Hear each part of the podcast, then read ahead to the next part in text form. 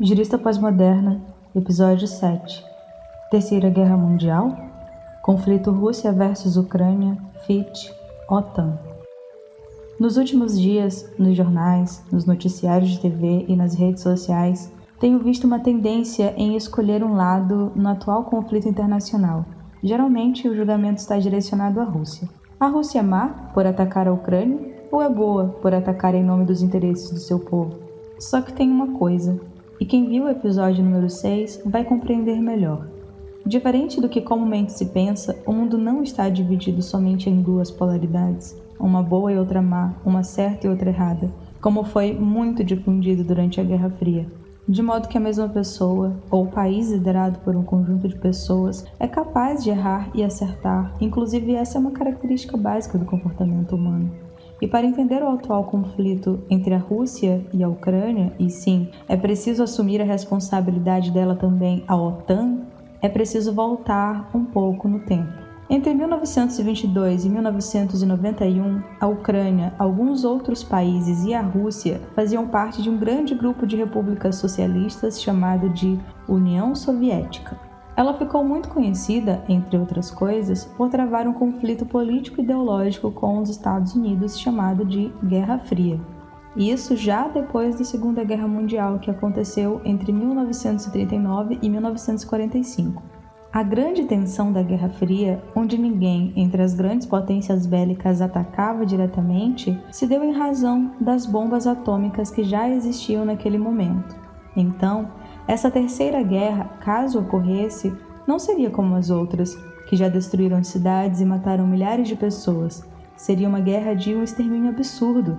E para vocês terem uma ideia, a bomba atômica lançada pelos Estados Unidos em Hiroshima durante a Segunda Guerra Mundial, apenas para demonstrar o seu poderio bélico, matou de forma imediata 80 mil pessoas inocentes e mais 140 mil que morreram depois em decorrência das queimaduras e da exposição à radiação. Mas vale tudo em nome da dominação, né? Inclusive o extermínio de uma população inteira, como por exemplo as populações indígenas no passado. A questão do imperialismo é uma questão muito antiga no contexto global. Mas voltando para o novo conflito mundial. Em termos completamente práticos, a Rússia, sendo um país imperialista, ou seja, que tem como finalidade expandir as suas fronteiras econômicas, e ao fazer isso, ela age como Portugal, França ou a hegemônica Inglaterra no passado, nos seus processos de colonização de outros povos. Mas também ela age como a China atual e os Estados Unidos, também aqui no momento presente. Quanto a este último, inclusive, a professora de História da PUC do Rio Grande do Sul, Cláudia Musa Fei, nos conta que a queda dos regimes comunistas na Europa e a dissolução da União Soviética colocaram fim à estrutura bipolar do sistema internacional, abrindo então para uma nova era das relações entre as nações, caracterizada agora pela supremacia dos Estados Unidos. Então, ele não divide mais o protagonismo nesse novo cenário. Por exemplo, a professora nos conta que a guerra contra o Iraque, iniciada em março de 2003, chamada pelos norte-americanos de, entre aspas, liberdade iraquiana, representa mais uma demonstração de sua superioridade militar e da estratégia traçada para assegurar a manutenção da hegemonia na região. Outro ponto interessante: depois dos atentados terroristas de 11 de setembro de 2001, o governo norte-americano, além de ter ampliado os investimentos na tecnologia militar, inclusive desenvolvendo projetos de militarização do espaço, não tem respeitado os esforços internacionais sobre questões relacionadas ao controle do meio ambiente, aos direitos humanos e à manutenção da paz. Portanto, fica evidente a fática supremacia dos Estados Unidos frente à cooperação internacional, inclusive acima de interesses coletivos como a preservação do meio ambiente. Inclusive, a fim de demonstrar a potência das decisões e descaso dos Estados Unidos frente ao panorama mundial, se faz importante pontuar que no ano de 2017 o país anunciou sua saída do Acordo de Paris, notificando a ONU no ano de 2019, embora tenha retornado oficialmente ao acordo no ano de 2021. De acordo com Thais Meirelles, da WWF, o Acordo de Paris é um compromisso firmado entre 195 países com o objetivo de reduzir a emissão de gases do efeito estufa ou seja, para combater a crise climática, após várias negociações, os países assinaram o acordo, que entrou em vigor em 4 de novembro de 2016. A emissão de certos gases tem provocado o agravamento do efeito estufa e do aquecimento global. Essas emissões ocorrem em razão da intensa queima de combustíveis fósseis, como petróleo, gás e carvão mineral, para uso industrial, transporte urbano e geração de energia elétrica, por atividades agrícolas e pelo desmatamento de florestas tropicais. Assim, os países signatários do acordo criaram suas contribuições nacionais determinadas, ou seja, compromissos para colaborar com a meta global de redução de emissões. O Brasil, por exemplo, se comprometeu a reduzir até 2025, ou seja, daqui a três anos, suas emissões de gases de efeito estufa em até 37% comparados aos níveis emitidos em 2005 e estendeu essa meta para 43% até 2030, ou seja, daqui a oito anos. E as principais metas do governo são aumentar o uso de fontes alternativas de energia, aumentar a participação de bioenergias sustentáveis na matriz energética brasileira para 18% até 2030 e vale um parêntese. Com os centros de pesquisa científica em universidades públicas e privadas brasileiras, lembrando aqui do intercâmbio incrível promovido pelo Ciências Sem Fronteiras, a gente consegue a gente consegue bater essas metas. Só que a gente precisa deixar de invisibilizar a ciência no Brasil, parar de cortar investimentos e, muito pelo contrário, direcionar investimentos para a ciência. Não é dinheiro jogado fora, como muitos políticos corruptos tentam fazer crer. Todo o Brasil pode usufruir e vai usufruir dos frutos desse direcionamento, podem ter certeza. Vejam o exemplo do Japão. Quando aconteceram as grandes crises no Japão, a primeira coisa que se fez foi investir na ciência, na educação, nas tecnologias, no desenvolvimento do país para o país. Assim, desenvolvendo a nós mesmos, nós seremos um país que também desenvolve outros países. E numa situação como essa, por exemplo, onde o Brasil sinceramente, pela, pelo posicionamento do presidente, do vice-presidente, de outras pessoas aí do, do meio político, as pessoas querem que o, o presidente se posicione, que ele fique contra a Rússia. Mas ele não pode fazer isso porque nós somos muito, como país, muito dependentes dos fertilizantes que a gente compra da Rússia. São bilhões por ano em fertilizantes. Então, perde a Rússia, perde o Brasil. Mas e se a gente investe no desenvolvimento dos nossos próprios fertilizantes? Não é a gente que exporta? Não é a gente que ganha bilhões de outros países exportando? A resposta para isso é ciência, investimento em ciência. A gente pode, a gente é capaz. Existem pesquisas incríveis sendo desenvolvidas nas universidades do Brasil, públicas e privadas. E isso apesar da precariedade dos ambientes, sobretudo os públicos, que cada vez mais têm sido precarizados e invisibilizados. Mas voltando às principais metas do governo brasileiro, no que diz respeito ao Acordo de Paris, utilizar tecnologias limpas nas indústrias, melhorar a infraestrutura dos transportes, diminuir o desmatamento e restaurar e florestar até 12 milhões de hectares. E agora de volta ao conflito bélico-econômico, sabem qual foi a principal causa dos conflitos entre a Rússia e a Ucrânia? A expansão da OTAN. Assim, gente, a Organização do Tratado do Atlântico Norte foi criada em 1949, com os objetivos principais de pôr fim à ameaça soviética e à Alemanha Oriental Socialista. Só que com o fim da Guerra Fria, os objetivos principais da existência da OTAN chegaram ao fim. Vocês não concordam? E no contexto da Guerra Fria, Rússia e Ucrânia faziam parte do mesmo grupo, a União Soviética. Com a sua dissolução em 1991, surgiu uma nova união entre esses países, praticamente a substituição antiga, mas agora chamada de Comunidade dos Estados Independentes ou a CEI. E nesse mesmo ano iniciam-se as formações dos blocos econômicos, como a União Europeia e o Mercosul.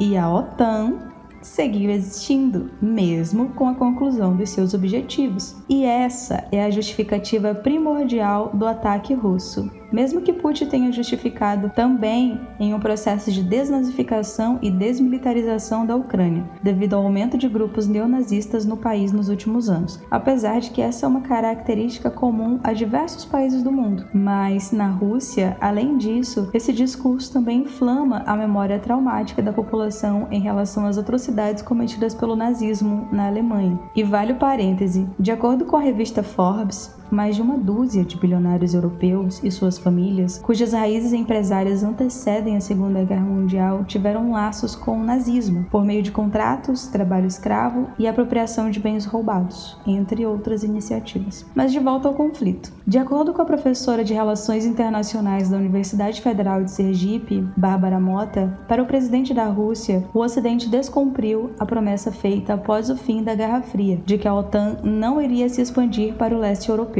A professora disse, em entrevista à CNN Brasil, que a mensagem que a Rússia pretende passar para o mundo é de que realmente não aceita qualquer tipo de expansão que a OTAN venha a fazer em solo ucraniano. Uma de suas percepções do início do ano foi que Putin fez uma longa fala dizendo que tanto a Rússia quanto a Ucrânia teriam uma mesma ligação histórica, lembrando desse passado. Essa percepção que a OTAN se aproxima cada vez mais da fronteira da Rússia é algo inaceitável, seja pelo presidente Putin, seja para algumas partes da liderança política russa. Além disso, existe a percepção por Putin de que o Ocidente traiu a promessa feita depois do fim da Guerra Fria, de que a OTAN não iria se expandir para o leste europeu. O que percebemos nos últimos anos foi uma contínua expansão em vários países, entre eles Lituânia, Estônia, Polônia e agora a promessa feita em 2014 da possibilidade da Ucrânia entrar, fazendo com que a OTAN literalmente se torne vizinha da Rússia. Atualmente,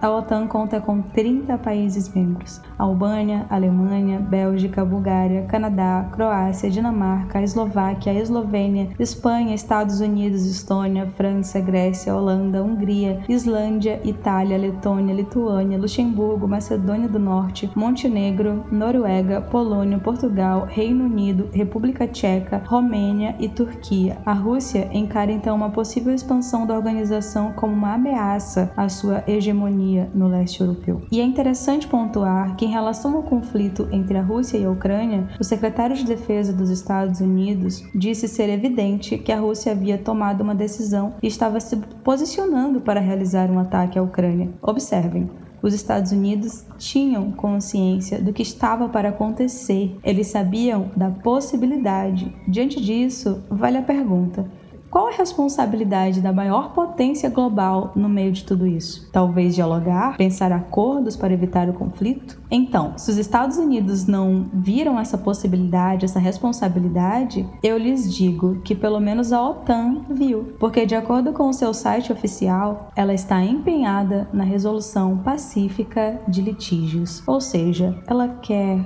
resolver os conflitos da melhor forma possível. Mas o que foi que a gente viu? Cadê? E o Putin vem fazendo essas ameaças há semanas. E é interessante também que antes do primeiro ataque, o navio de guerra russo entrou em contato com os guardas ucranianos e disse: Olha, Somos um navio de guerra russo. Nossa proposta é a rendição e que vocês baixem as armas para evitar derramamento de sangue. Caso contrário, vocês serão atingidos, ouviram? De acordo com o áudio, confirmado como verdadeiro pelo conselheiro do Ministério dos Assuntos Internos da Ucrânia, os guardas responderam com um palavrão dizendo ao navio de guerra russo para ir em as autoridades ucranianas dizem que esse áudio é seguido do som de uma explosão maciça. Os russos definitivamente agiram extremamente errado. Eles não deveriam atacar e sim devem ser responsabilizados pelas mortes e por todos os danos provocados. Mas a responsabilidade dos guardas ucranianos também deve ser colocada na balança, uma vez que os guardas, como membros da organização do próprio país, são responsáveis pela proteção da vida da população ucraniana. Então não dá para simplesmente mandar ir para aquele lugar. E qual é a posição do Brasil no meio disso tudo? A posição dos Estados Unidos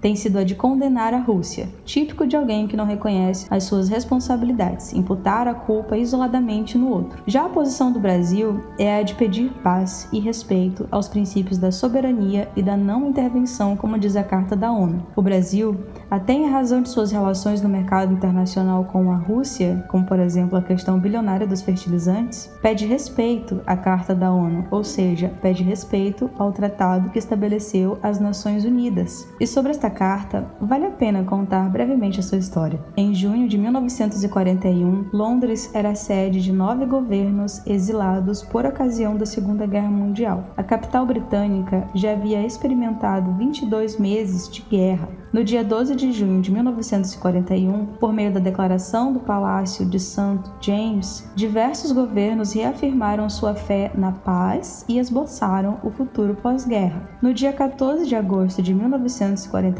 foi publicada a Carta do Atlântico, mais um passo para o estabelecimento de uma nova organização mundial. No dia 1 de janeiro de 1942, representantes de 26 países que lutavam contra o eixo Roma-Berlim-Tóquio decidiram apoiar a Declaração das Nações Unidas. As Nações Unidas, entretanto, começaram a existir oficialmente em 24 de outubro de 1945, após a ratificação da Carta pela China, Estados Unidos, França, Reino Unido e a ex-União Soviética, bem como pela maioria dos signatários. O 24 de outubro é comemorado em todo o mundo por este motivo, como o Dia das Nações Unidas.